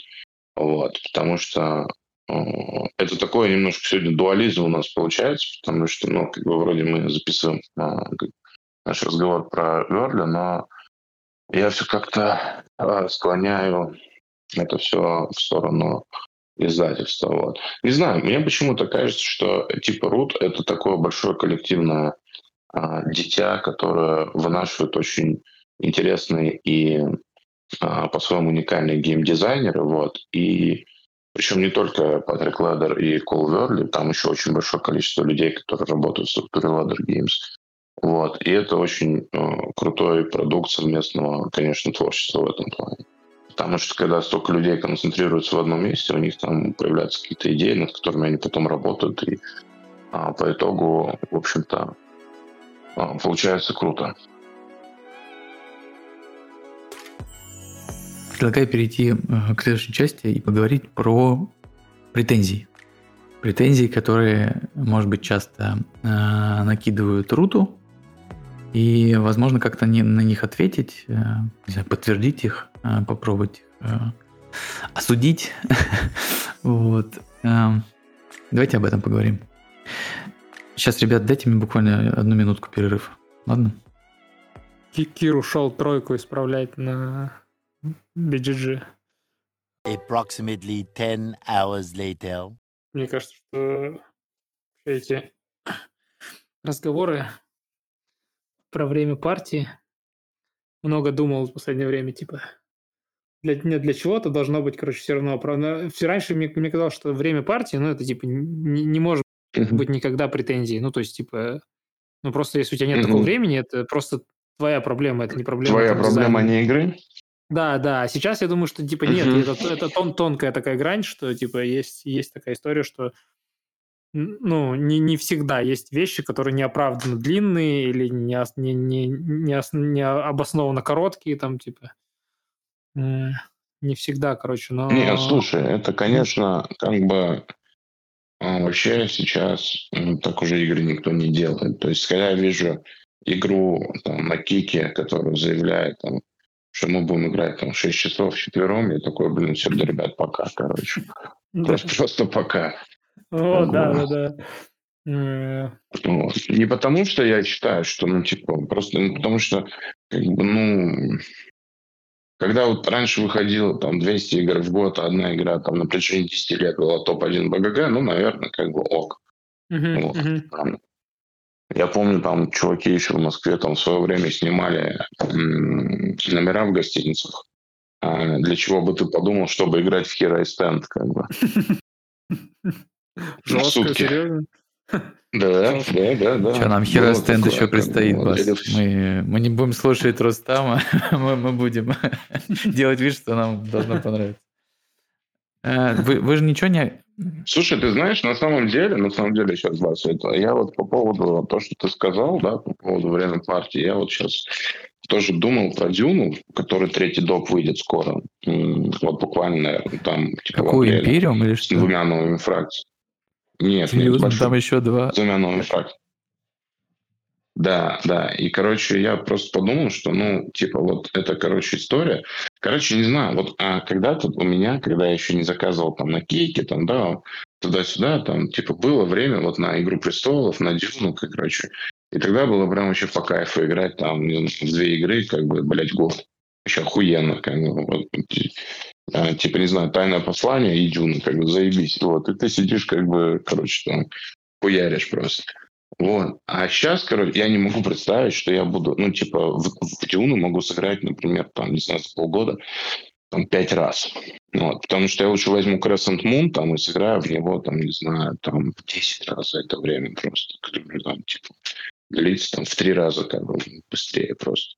А по ощущениям, ну, я не могу сказать, что там вот это там, короче, не знаю, у меня какая-то тоже есть большая глоба- глобальная переоценка вообще а, всего. Я тоже с Киром об этом недавно говорил. Вот, и, в общем-то, в связи с этим я как бы вообще подумал про Верли, да, и вот про то, о чем мы сегодня как бы говорим, что а, а, а, как игру, как я и сказал, одну из многих. То есть было очень много аналогов, и было а, ощущение, что ты можешь играть а, в разные игры как бы все время, а, меняя как бы их там на столе, там у тебя там есть а, условно там три там десятка area-контролей, которые ты там постоянно играешь. А сейчас как-то я понял, что я немножко подустал, потому что на самом деле, ну, есть типа условно 5 area-контролей, там, включая root, в которые мне хочется играть. И я вот в прошлом году сыграл в root с новой системой, вот с новым доком, где-то 17 партий,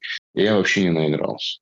То есть я чувствую, что я, ну, типа, что я могу вот в этом году там еще 50 сыграть, и мне все еще будет мало.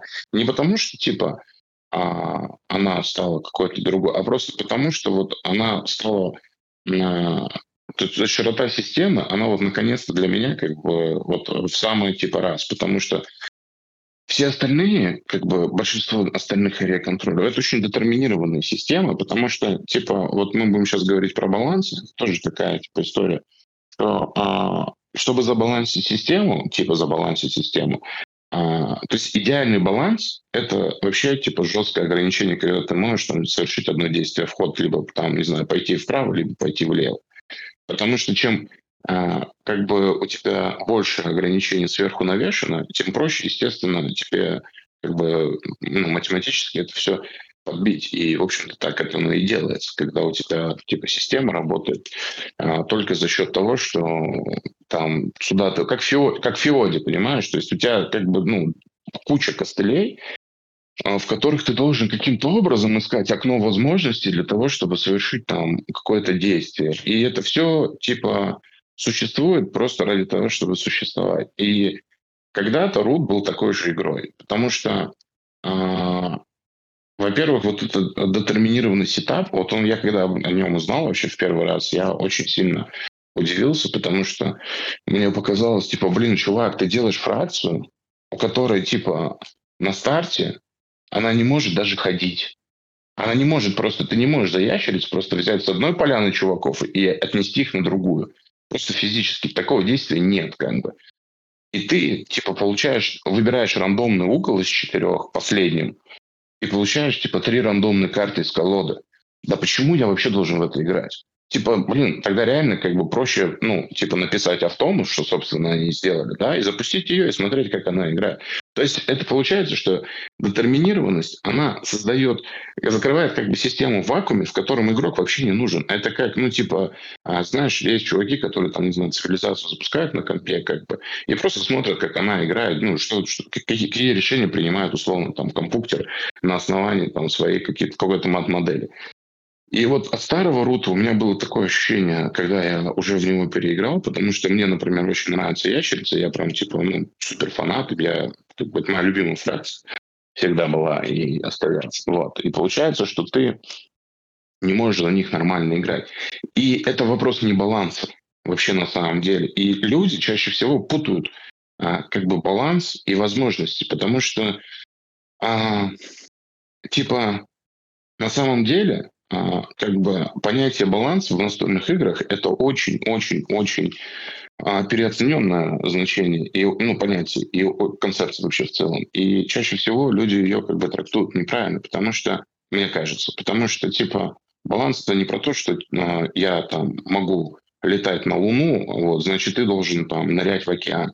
Это значит, что ты и я, мы оба можем делать в рамках системы что-то, что дает от этой системы одинаковый отклик. То есть, чтобы мне было интересно и тебе было интересно, потому что настольные игры в первую очередь, собственно, а, про это и про то, а, как а, игрокам хочется в них играть, потому что это отличное времяпрепровождение, не потому что типа тебе нужно там ну, постоянно сдавать а, за счет по теории вероятности. И рот, как бы, основные претензии к руту, да, вот, ну, помимо того, что он перегружен, как бы якобы, или помимо того, что он там, типа, сложен, или что на него, в него надо учиться играть очень долго, или слушать правила, вернее, слушать правила, чтобы сесть играть.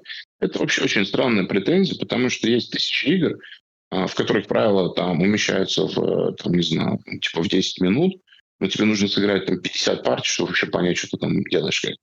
Вот. И поэтому, ну, я не очень понимаю вообще вот этот момент а, с, как бы, с тем, что люди жалуются, там, люди часто говорят о том, что он слишком сложный. Я понимаю, что есть порог входа, но это вроде как бы не то чтобы, ну, типа секрет или какое-то тайное знание, потому что, ну, как бы есть превью, там есть а, всякие разные источники информации, с которых можно сделать вывод.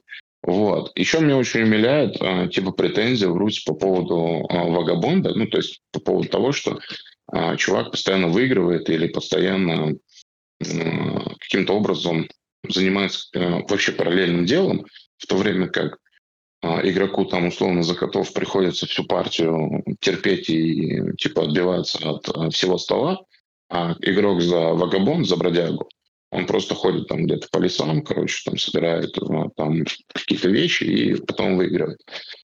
И э, у меня, во-первых, есть для всех таких игроков один очень э, как бы здравый совет. Я считаю, что в Руте, в общем-то, сейчас, на данный момент, э, 8 фракций. Да, или 10? 8. 8 фракций. Нет, 10 уже. 10 фракций. 10, да. Вот. И мне кажется, что можно, типа, играть и без вагабонда, в принципе. Ну, если тебе не нравится, как он, э, как, типа, за него,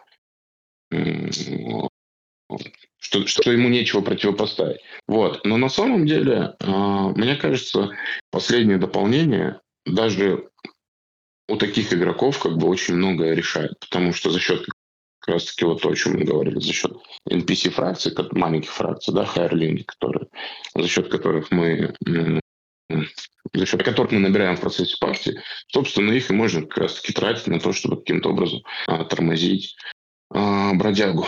Вот. Поэтому, в общем-то, наверное, основная действительно претензия вот у меня была к старому Root у, это как раз-таки а, предопределение системы, и очень-очень жесткие ограничения со всех сторон. И порой складывалось впечатление, что ну, тебя, ты как бы здесь вообще не нужен немножко. Вот. Вообще, кстати, претензия, мне кажется, к Vagabond у. И вообще я подумал о том, что насколько у этой игры ну, поломанная нахер э, стата, там, winrate какой-то, потому что она же часто, часто, часто за, ну, про владение игрой. То есть, типа, ты проходишь путь э, с, с, в руте условно с того, что ты первой партии такой, так, почему меня все бьют, э, до того момента, когда там, на какой-то третьей, четвертой, пятой партии ты такой, так, еще круг, и меня начнут бить. И если этого не да. сделают, это будет странно. Да. Вот эм, это про да. это, и поэтому там статистика, конечно, побед Вагабонда, она не очень большой вопрос. Это знаешь, как оценка Глумхевена а после первых пяти партий, типа гениальная игра, а я ни во что лучше не играл, и оценка Глумхевена после прохождения 70 сценарной кампании, типа, ну, я, конечно, понимаю, что есть люди, которые в него, ну, его проходят и потом, а дальше, вот. Но чаще всего ты, конечно, к концу немножко уже подустаешь от этого, вот. А здесь э, скорее наоборот, и это э, нормально, вот. Потому что э, любая симметричная игра, особенно которая создавалась э, в моменте как самая симметричная игра от издательства и человека, ну, в том числе, который сделал до этого, а не просто там какую-то variable player, player powers, да, как обычно это бывает, там я получаю два ресурса на старте, а ты получаешь одну карточку. А от человека, который сделал Vast, вот, и, ну, мне кажется в целом, что эксперимент максимально а, как бы удачно получился. Вот, ну и, собственно, как сказал Кирилл, 300 тысяч проданных копий говорит, наверное, о том же. Блин, у нас э, получилась такая импровизационная часть э, с момента, когда я ушел. Э, в итоге мы ее так и оставим, поэтому, поэтому вот. Мне кажется, мы исчерпывающе да, поговорили на вот эту тему. А, а еще есть один нюанс. Мне, мне понравилось рассуждение об этом, что у Рута есть такая, типа, небольшая нарративная проблемка, которую они пытаются исправить условно в, и обращать внимание теперь всегда в других играх. А, дело, дело в том, что ты можешь выиграть игру и закончить ее, а, скрафтив ботиночек. Или, например, птички могут выиграть, получив там просто очко с того, что там гнездышко где-то стоит. Э, оно, ну то есть я просто слушал их обсуждение с Патриком, что они это обсуждают как такой странную динамику, да, что в середине игры как бы это ок, но когда у вас игра заканчивается на том, что коты там, не знаю, скрафтили ботинок, типа немножко все это так э, странно выглядит, э, вот, с, с нарративной точки зрения. Вот, но это забавно, мне кажется, это прикольно. Вот, э, давайте тогда обсудим... Это правда забавно, да. Да, обсудим тогда последнее. Э, мне бы хотелось обсудить э, влияние Рута на э, остальную, скажем, индустрию, рынок. Это я говорю и про визуальный стиль, и про антропоморфных животных, и про асимметрию как таковую. И вообще в чем, на ваш взгляд, такой секрет успеха Рута? Вот, учитывая, что к моменту выхода Рута, ну как бы Рут это не первая игра про асимметрию, да? А, мы условно и про вас да. Э, говорили, пусть там, не знаю, наверное, это просто другой уровень в плане, что Vast это типа Dungeon Crawler, типа Root это такая стратегия, но опять же Forbidden Stars к этому времени был, Войны Ктулху к этому времени были, там Хаос в Старом Мире был, еще, наверное, что-то кстати. Угу. Что ты думаешь, Рустам, да? Про да, про, про воина Ктулху я тоже хотел бы потом рассказать в контексте Рута. Давай сейчас об этом поговорим. Мое да. наблюдение. Ну, да, собственно, я хотел сказать о том, что на самом деле Рут э, развивается абсолютно по сценарию Воин Ктулху. То есть вся система, то есть это, да, забавно, ну, это правда забавный момент, я не знаю, сов... ну, я думаю, что это совпадение, скорее всего, вот, либо а, не, не совсем совпадение, но смотри, а, в Руте игра заканчивается на 30 очках, в Туху тоже. В базе Войн Туху 4 фракции, и в Руте, собственно, тоже. У Войн Туху есть э, дополнения, которые э, тоже меняют игровые поля. И у Рута, соответственно, тоже. В обеих сейчас, ну, в Туху, наверное, сейчас уже 11 фракций, я не следил за текущим состоянием, актуальным состоянием. Ну, в Руте как бы 10.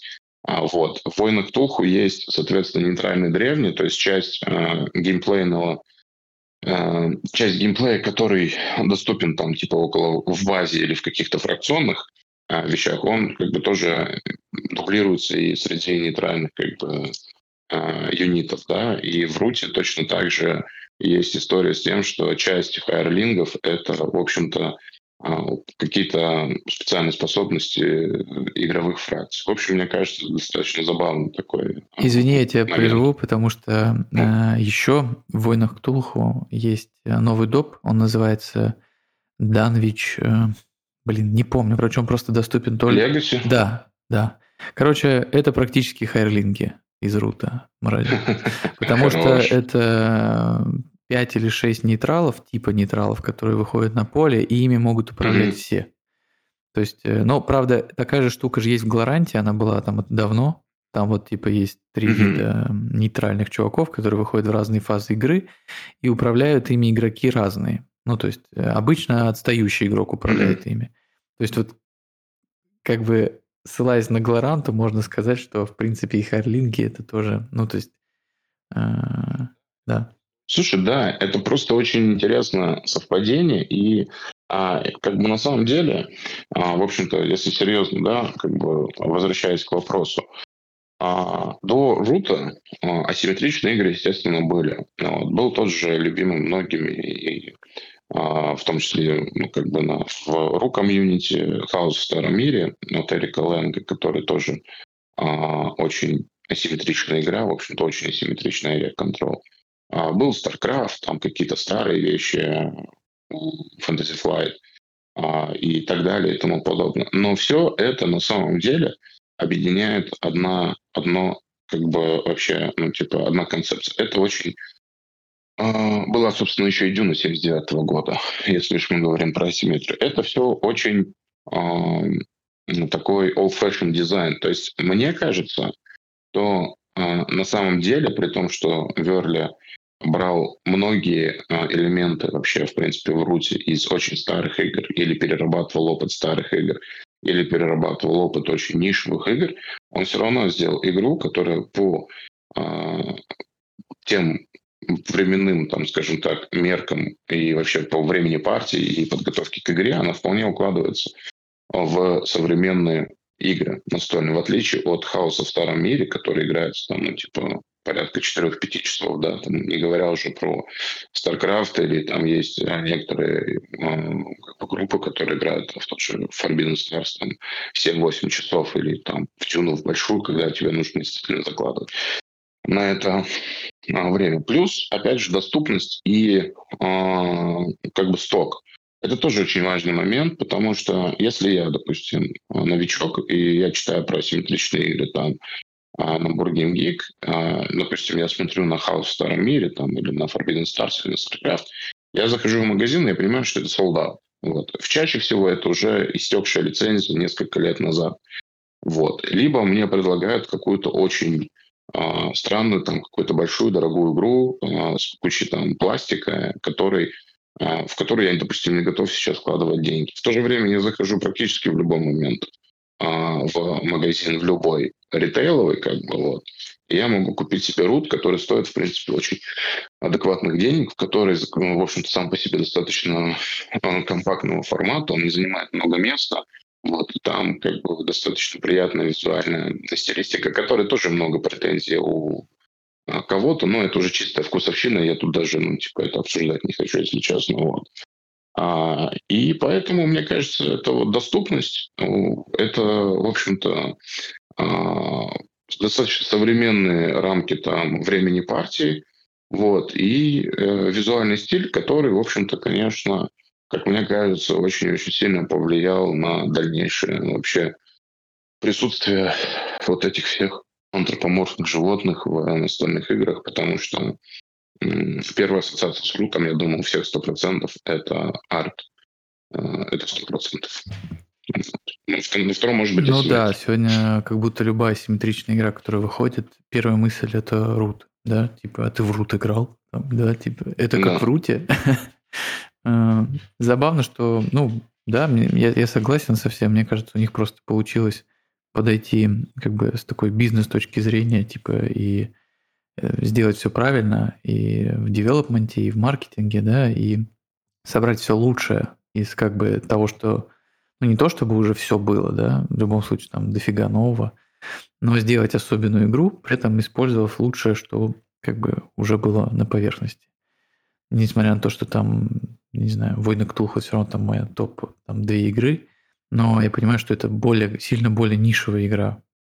Типа, ну, просто по, там, не знаю, по своему, как минимум, продакшену там и все такое. Вот.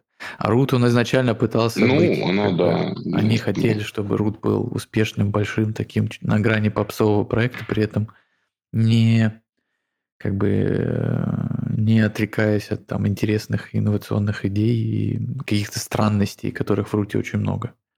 Ну, потому что а, вообще Ледер а, сам на этой странности выстроил а, свою как бы маркетинговую стратегию и свою аудиторию. И это, в общем-то, достаточно ну, осознанный шаг.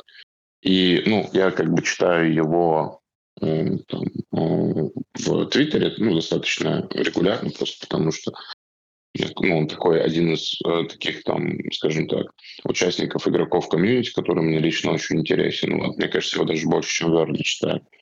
И, ну, мне кажется, он очень-очень четко понимает вообще, зачем и что он делает.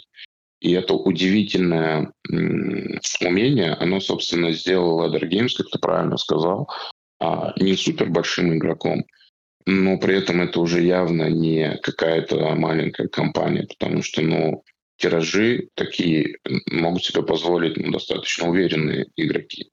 Вот. И поэтому, а, конечно, с точки зрения бизнеса, да, как мы тоже, о котором мы сегодня чуть-чуть а, говорим, это, конечно, супер успешный проект. И мне очень нравится, на самом деле, если честно, как бы такой спойлер, момент, что Root существует э, на самом деле в Ladder Games, а не в Early Geek. Ну да, потому что он мог быть типа исторической игрой отчасти, но понятно, что... Нет, даже дело не в истории, дело не в том, что он мог бы быть исторической игрой, а дело в том, что я думаю, что э, если бы Верли сам занимался бы им а, полностью только сам, и если бы это была игра его издательства, то либо он в какой-то момент перестал бы ей заниматься, просто потому что высказал бы все, что он высказал, либо он бы, э, возможно, стал уходить куда-то сильно дальше от того, чего бы мне хотелось ну, Понятно, да, да. Мы обязательно поговорим про Leather Games подробнее, по, про Патрика Ледер, и, возможно, вообще повторим все то же самое, что говорили просто в следующем подкасте. Какие у вас э, ожидания дальнейшей вот системы? Может быть, вы хотели бы какие-нибудь новые дополнения видеть или какие-нибудь расширения в дальнейшем? А, слушай, ну мы сейчас, мне кажется, на том этапе, когда, ну то есть мне до сих пор у нас был большой довольно перерыв, и я как бы спокойно вообще с большим удовольствием играю котами. ну то есть э, базовые фракции для меня как новые, потому что, короче, как будто новая игра, вот. А, плюс, ну я не знаю, мне сложно сказать, потому что я точно знаю, что они как, в ближайший там год-два ждать каких-то обнов смысла нет. Вот. Но я почти уверен, что они будут, потому что я не вижу ни одного повода этого не делать, э, пока эта команда есть, и она, ну, как бы зарабатывает на этом деньги, они понимают, как это делать. Другое дело, что, ну, не знаю, э, мне все-таки кажется, что есть какой-то потолок э, идей в любой какой-то системе. То есть, когда все остальное может начать просто быть лишним. Ну, либо, либо я недооцениваю, скажем, там, профессионализм и там гениальность, не знаю. Вот. Ну, я бы добавил, что да, пока мы не наигрались э, в какие-то, ну, вот эти допы и, и базовые, и бродяг всех не видели, и пока, ну, через какое-то время, очень не скорое, я думаю, что типа, глубины там условно, того, что есть официально, его хватит очень надолго.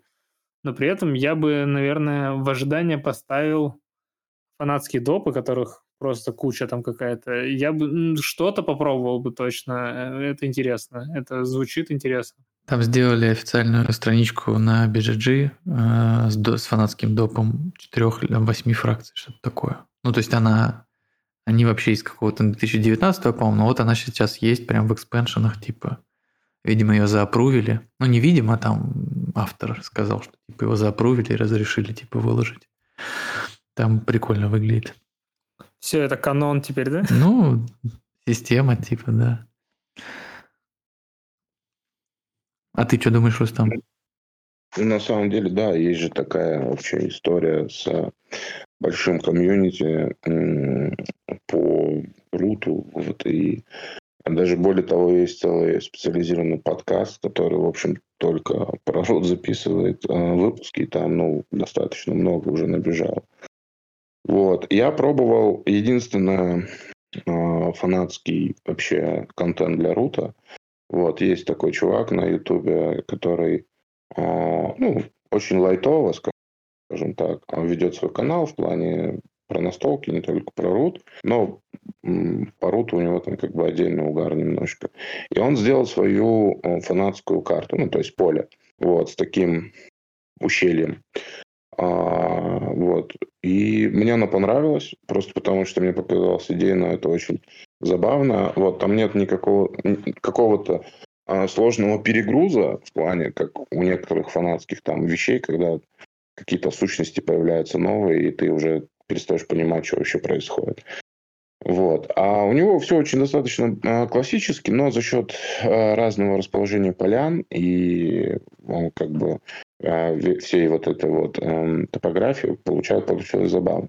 И, наверное, вот на этом этапе, собственно, я хотел бы немножко вот такого, типа, знаешь, просто контента вширь, да, то есть я, наверное, не очень вообще хотел бы новых фракций прямо сейчас, просто потому что в мародерах есть фракция бобров, вот, я, барсуков, прошу прощения, барсуков, я забыл, как она называется, а, честно говоря, вот, и, ну, это, наверное, самая сложная, как бы субъективно, на мой взгляд, фракция, за которую вообще не очень понятно, что пока делать, и мне кажется, только там как бы копать там партии на 5. Вот. Но разных полей мне бы хотелось. Вот. Просто потому, что это всегда весело. Вот. И очень как бы тактически приятно придумывать э, какие-то новые штуки именно в плане э, вот этих вот таких вот изменений. А, мы как этот вспоминали про а, войны Ктулху. А, там же, ну, как бы с полями тоже, конечно, та же самая история, но при этом они, по-моему, поля в войнах Ктулху, мы хоть их немного пробовали, потому что, ну, как бы они давно там out of stock, и сейчас вот только приезжать будут новые. Но они как будто так радикальнее отличаются от э, полей в руте, официальных, по крайней мере. А, что в руте это больше просто про там позиционирование, какие-то очень мелкие правила, типа там, ну, как бы открытие тоннелей. Не, ну, как бы геймплейно понятно, что это важно, но в тех же там войнах Ктулху разница между картами там это в стиле, э, что вот это вот э, как-то это режим практически там королевской битвы, когда у вас там карта разрушается типа и замерзает. А вот это, это вообще какая-то библиотека, в которой ходит э, страж и бьет вас всех. Ну, то есть более такие радикальные изменения. Я не уверен, конечно, что они... Не думаю, что они будут в руте, они, наверное, там и не нужны. Но просто интересно посмотреть, будет какая-то динамика вообще в изменениях этих полей. Я думаю, кстати, поля как будто это самое легкое, что они могут сделать. Ну, ну здесь больше похоже на какие-то сценарные штуки такие, типа, и мне кажется, что пока они вполне себе, ну, вполне себе не нужны, потому что есть вот это вот, есть вот этот сетап, который сам по себе сценарий такой, типа. И поэтому, да, наверное, какие-то там, ну, си- сильные, мне кажется, типа, изменения поля не нужны, но вот его разнообразие было прикольно, да, типа, такое небольшое. Ну, кстати, по поводу сценария, был же мне кажется, 19 Хэллоуина. Вот. И я, честно говоря, его не пробовал вряд ли попробую. Но вообще идея, как бы, да, тоже, как говорится, на поверхности. А, и мне еще, кстати, понравились а, штуки вот эти, которые Landmarks называются, по, которые придают уникальные способности полянкам. Вот. И мне кажется, это тоже, в общем, такие какие-то вещи, которые можно штамповать, не знаю, ну, типа вагон. И самый главный вопрос, конечно, и главная интрига, а, вот смотри, получается, что в а, дополнении с хайрлингами есть а, все фракции, которые существуют в игре, то есть они представлены в виде да, NPC. И как ты считаешь, две фракции, которые, которых нет в игре, но они есть в хайрлингах, это спойлер к следующему дополнению фракционному, или это просто не спойлер? Ты имеешь в виду те, которые розовые такие, типа? Да-да-да, ежики и какие-то котики с гитарой. Слушай, мне, мне кажется, не спойлер, потому что, по-моему, они не понимают, что будет дальше. Ну, то есть, вообще, по-моему, не понимают. Ну, это вот я такое ощущение по интервью там и все, такое, все такому. Именно по, как они говорят, да, не как пишут. А, по-моему, они не, ну, не знают, что будет дальше вообще. А, и, кстати, про, про ладмарки, это тоже этот Ник Баукман, по крайней мере, он стоит в авторах, там и в девелоперах, это все его как будто штуки. Он... Мне кажется, ежи – это идеальная метафора круто, потому что это же гребаный скам. Почему все детство нам представляли этих животных как каких-то э, прекрасных созданий, которые носят грибочки и яблоки на, на себе. оказалось, что это просто мерзкие твари, которые жрут плоть. Ну, так что ежи так, точно должны быть в руте. Как про многих животных. Про зайцев, да, там вроде. Кроликов. Не знаю, мне кажется, с ежами прям скам. Я помню, как у меня мир перевернулся, просто когда я узнал, что это просто какие-то хищники жесткие. Никакие они там не вот эти ребята, которые...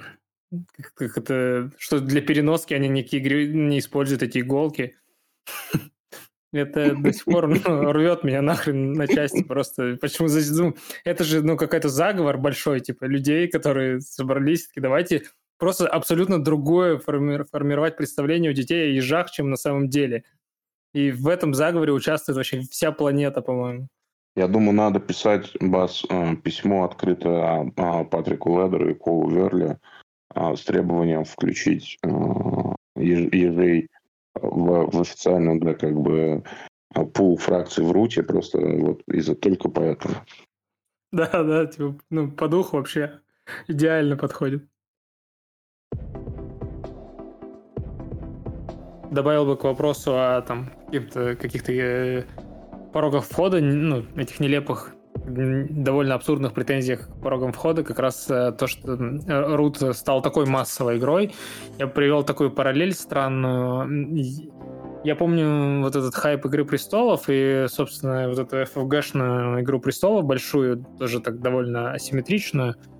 И с ней было забавно, мне кажется, что... Ну, я помню, как я отговаривал людей от ее покупки, ну, то есть каких-то более-менее казуальных там игроков, которые такие, типа, просто потому что им не нравится сериал, я хочу купить это, и ты им объясняешь, что ты, ты никогда в это играть не будешь, то есть, ну, никогда ты, типа, у тебя не будет даже одной нормальной полноценной партии в это. насколько ну, там, я мог бы повторить такой же монолог своим таким же друзьям про Рут, но но он преодолел вот, вот, этот, вот, вот этот барьер. Я знаю многих людей, которые, по идее, не должны были это играть, и не должны были это, ну, там, и, им не должно было это зайти, но им так доступно это объяснили, и так, и так круто это разложили, и в э, таком, такой простой визуальной и нарративной игровой форме, что для многих, ну, то есть условно, условно мне, мне сложно представить процент людей, которых хардкорил рут, там, типа, привел их в какой-то какую-то жесть на самом деле. И э, тут, тут есть, э, мы, мы говорили об этом, есть забавная параллель, мне кажется, с э, Дэном Хармоном, который создатель э, Рика и Морти и сериал «Комьюнити». И тут, ну, вообще, мне кажется, это в целом такие, типа, очень глубокие, фундаментальные гики, что и Верли, что и Харман там, которые на самом деле, типа, некоторые истории, они раскладывают довольно сложные, отсылки у них очень сложные, и часто очень, ну, они не просто строят структуру своих, там, своего повествования, они, в общем-то, очень очень по-задротски подходит к тому, что они делают. Ну, то есть, допустим, Харман тоже вот его знаменитый stories, stories Circle, вот этот, который он изобрел, ну, не изобрел, а который как раз-таки он взял готовую систему э, этого, э, который тысячеликий герой Патрика Кэмп... Ну, Джозефа, Джозефа Кэмпбелла и, собственно, изменил его, ну, типа, чуть-чуть деформировал и имплементировал в сериальную форму. Э, вот, это вот, вот этот путь героя. Ну, тоже, то есть, привнес какую-то свою штуку. И, то есть, и сериалы комьюнити, и Рик и Морти, мне кажется, тоже, типа, это на самом деле жесткая, задротская херота, типа, которая не должна была зайти массовой аудитории, но она в итоге зашла. А, потому что рассказчики гениальные, такая херня, короче. Опять же, ты предупреждал, будет много фанбойства, и вот оно подъехало. Ну, мне нравится э, вообще Верли ассоциировать с таким э, типа хипстер-дизайнером, который э, по сути, очень хипстер, но каким-то образом получилось сделать так, что это стало очень поп. То есть есть очень, ну, как бы самые странные его дизайны, типа клятвы, они э, собирают на кике больше миллиона долларов, хотя это очень странная игра. И давайте заканчивать как раз на этом. Э, мы в следующий раз будем говорить в первую очередь про клятву, э, вторую игру Call of Verli и, по сути, его как бы, как бы это сказать, э, его он практически один как бы над ней работал, э, и это его личная такая игра в Ladder Games, это все равно как бы работа команды, но гораздо более личная, чем рук. Вот. Мы будем говорить об этом, будем говорить про Ladder Games, про другие их игры и про будущий арк. Я не знаю, насколько это выпусков разобьется. Я надеюсь, что на один. Вот. А, поэтому вот. Всем спасибо. Всем пока. Пока. Пока. Всем пока.